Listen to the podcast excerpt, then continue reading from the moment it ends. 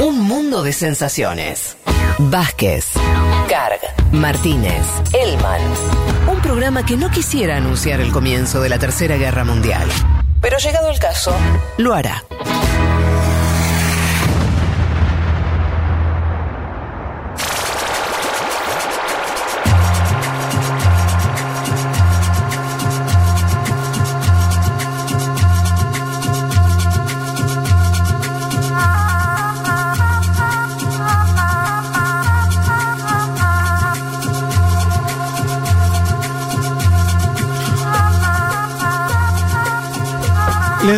Que íbamos a, tocar en profundidad hoy el tema Bolivia, básicamente porque en estos momentos se están votando en ese país, se está produciendo la elección. También se está votando en Argentina, porque hay muchos bolivianos y de eso se habló mucho esta durante esta semana.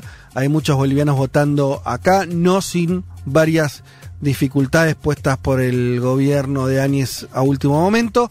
Pero bueno, la gente está expresándose de forma democrática, así que Juanma, contanos cómo viene el panorama, por dónde querés contarnos esta, este día tan importante para Bolivia.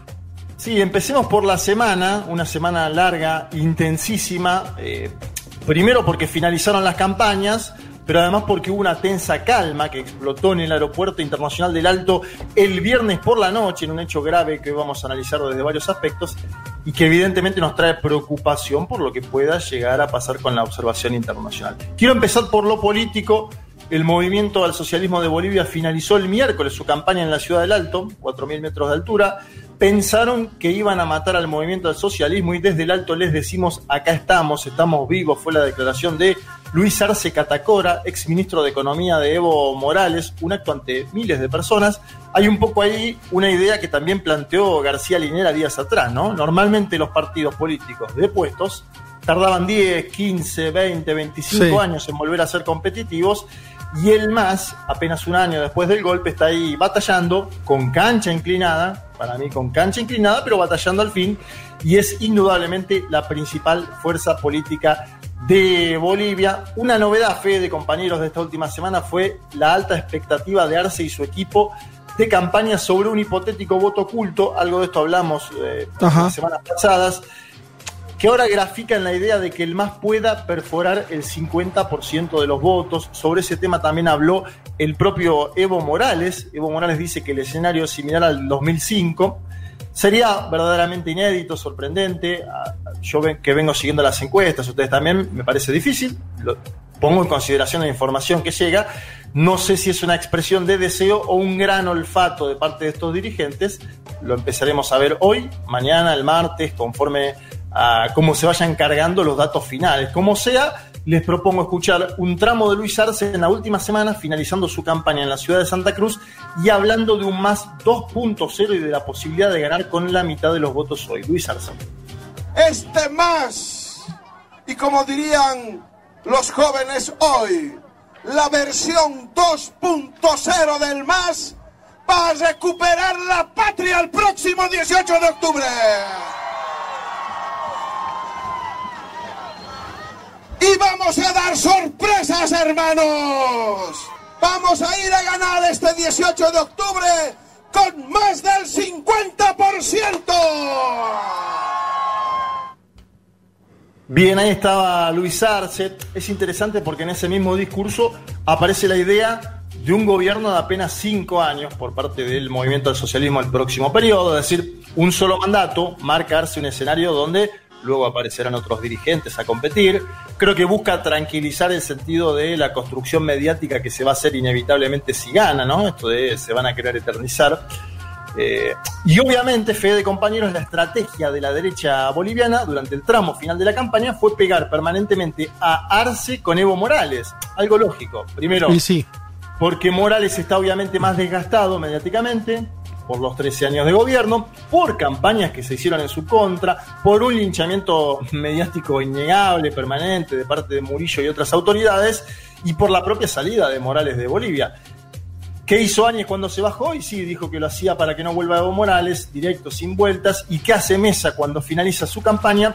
Dice que él es el único que puede vencer a Evo Morales. Vamos a escuchar al principal candidato de la derecha boliviana, Carlos Mesa.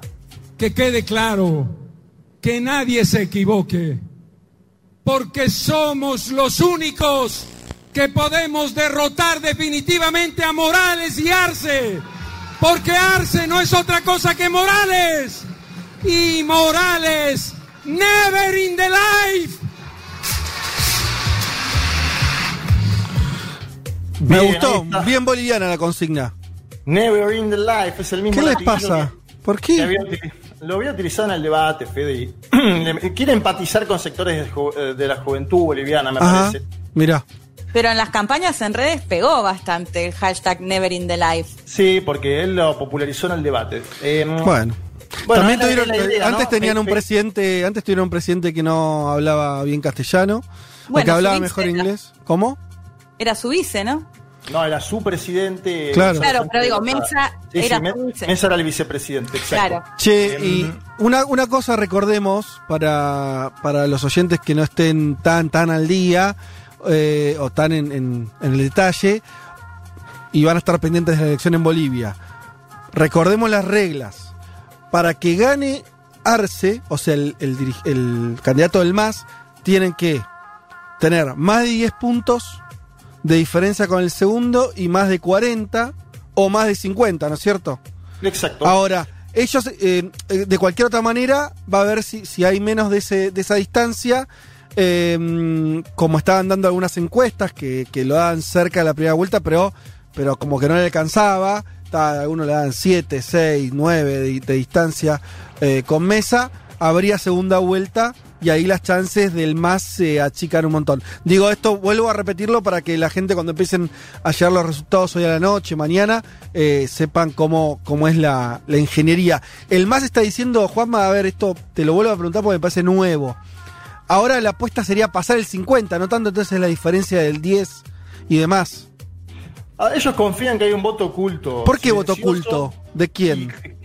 Que, de parte de las ciudades, que nos expresa, que nos dice públicamente que va a votar al movimiento del socialismo, que está en el exterior del país, mayoritariamente en la Argentina, 124 mil eh, votantes. El movimiento socialismo confía en el interior campesino de Bolivia y en el exterior para que sea determinante. Yo quiero volver a esto de que pegan a Morales con Arce, porque en ese contexto, esta semana se conoció un video importante del expresidente de Bolivia, donde discute esa idea, eh, y sin dejar de pedir el voto por su partido, obviamente el movimiento del socialismo, del cual Evo Morales es fundador, él ensaya a cierta distancia, dice que va a seguir comprometido desde otro lugar, formando nuevos cuadros políticos, y que quien gobernará directamente sin intermediación será Luis Arce. Evo Morales dice textual, Lucho y solamente Lucho será presidente de Bolivia con todas las atribuciones que eso implica, es decir, señala a Arce y dice el presidente va a ser eh, aquel, me parece que es parte también de lo que se hace o se suele hacer en la semana previa o en el mes previo eh, a la contienda mm, electoral, ¿no? Esto de marcar aquel va a ser quien conduzca. Ojalá también sea un aprendizaje del papel que a partir de ahora puedan cumplir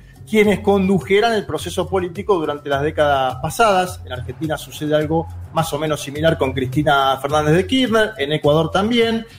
Del círculo de Evo, me decían en la semana, se adaptó al momento. Eso implica dejar un poco el escenario para que sea otro quien allí se suba. Vuelvo al tema de las misiones electorales, que es muy importante. Ahora vamos a hablar con Paula Penaca. Está la misión electoral de la OEA, que es muy cuestionada por su accionado durante 2019, sí. pero también llegaron delegaciones de la ONU, de la Unión Europea, del Centro Carter, del Parlamento del Mercosur, del Grupo de Puebla, de la Conferencia Permanente de Partidos eh, Políticos de América Latina.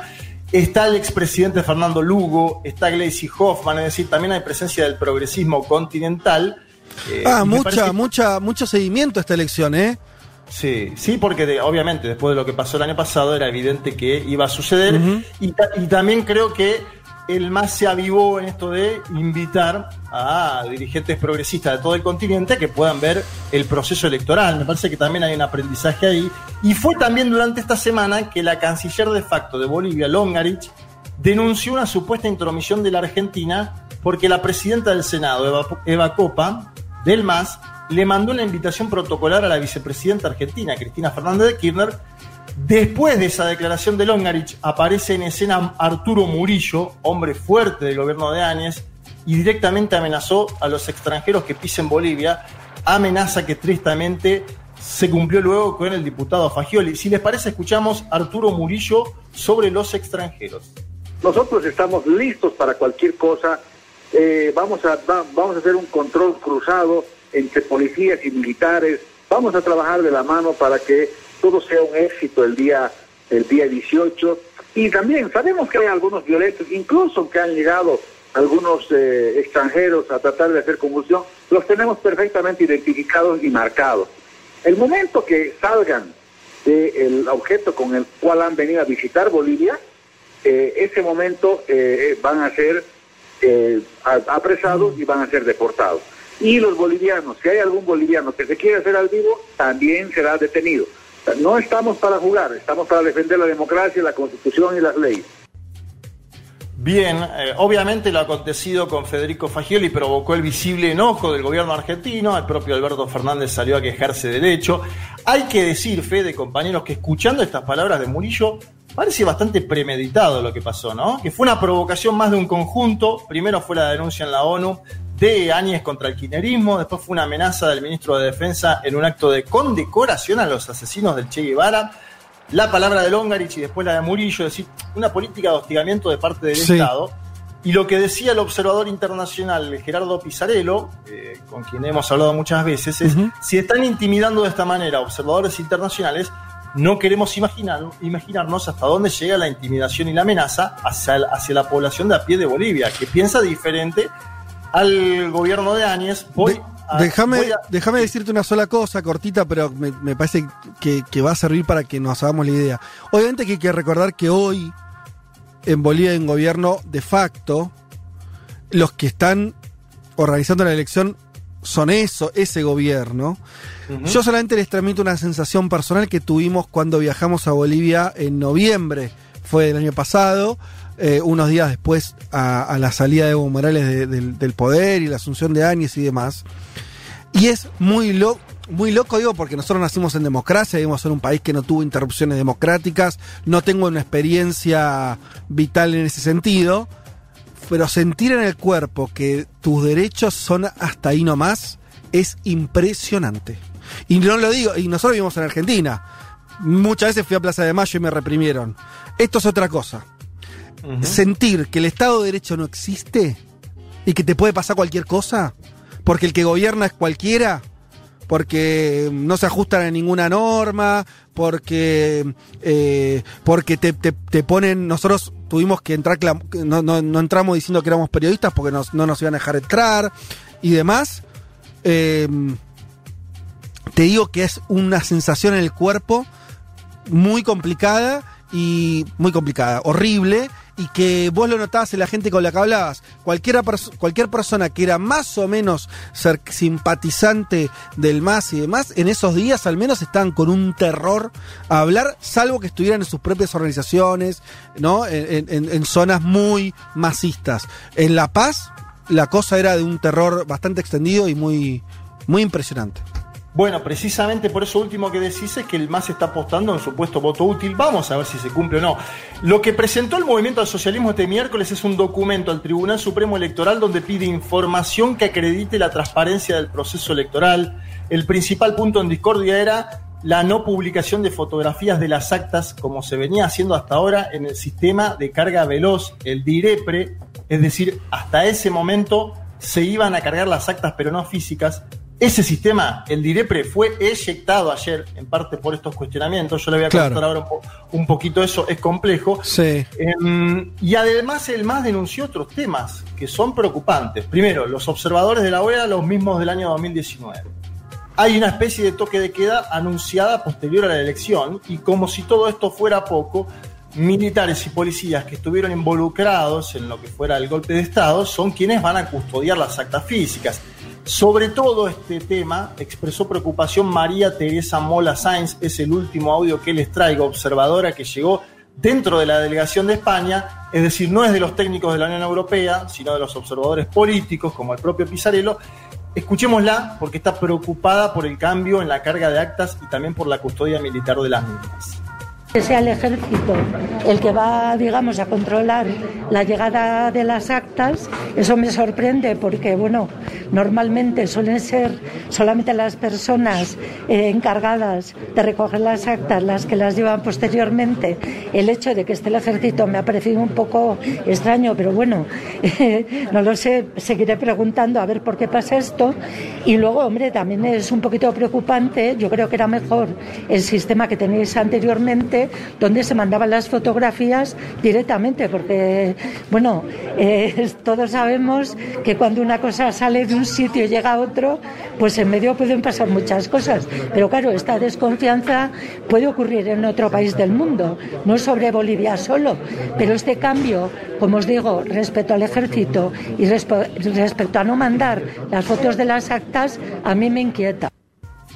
Bien, por testimonios como este de preocupación y por la presentación previa del MAS, ayer hubo novedades, lo decía, el Tribunal Electoral decidió por unanimidad sacar el sistema DIREPRE. ¿Qué significa esto? Se le va a dar prioridad absoluta al cómputo oficial. Lo que dijo el propio Tribunal del Supremo Electoral Boliviano fue el DIREPRE no nos asegura tener el volumen de información suficiente que nos asegure que sus datos van a estar cercanos a los oficiales.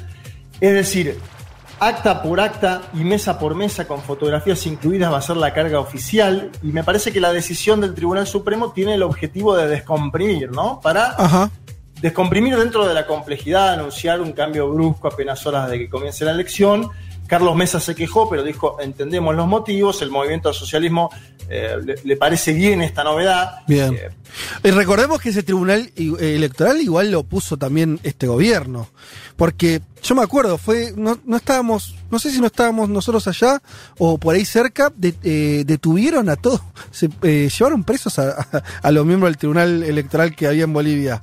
Sí, total. Pero se los llevaron presos como si como si se hubieran robado un Japón crudo. O sea, lo, digo en chiste, pero en serio. las imágenes están de se los llevan esposados, una, una locura, como si hubieran matado a alguien por supuestas acusaciones de irregularidad, bla, bla, bla. A lo que hoy se llevaron puesto a todos los que estaban a cargo eh, judicialmente de las elecciones en Bolivia.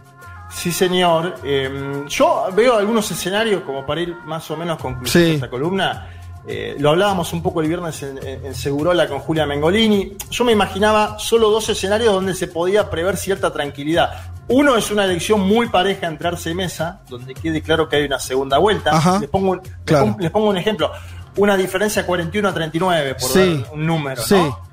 Hay una sola encuesta, apenas una que da mucha paridad, algo parecido a esto que les acabo de decir, las otras muestran a darse con mucha distancia. El otro caso de cierta tranquilidad, entre comillas, porque todo esto es entre comillas y son hipótesis, es el soñado por el MAS, ¿no? Donde el partido azul saque encima del 50%, tenga un triunfo de esos históricos. Los otros escenarios más grises, con una diferencia de entre 7 y 10%, podrían ser más problemáticos en las calles. Por eso es importante esta decisión del Tribunal Electoral de dar apenas datos oficiales, ¿no? Hay un grupo, por ejemplo, de derecha, Juventud eh, Cochala, que dice que va a ir a las calles a supuestamente defender a la democracia. Eh, hay compras de pánico en ciertos sectores de la población en este momento en Bolivia, mm. colas muy grandes para cargar gasolina desde el día viernes, por ejemplo.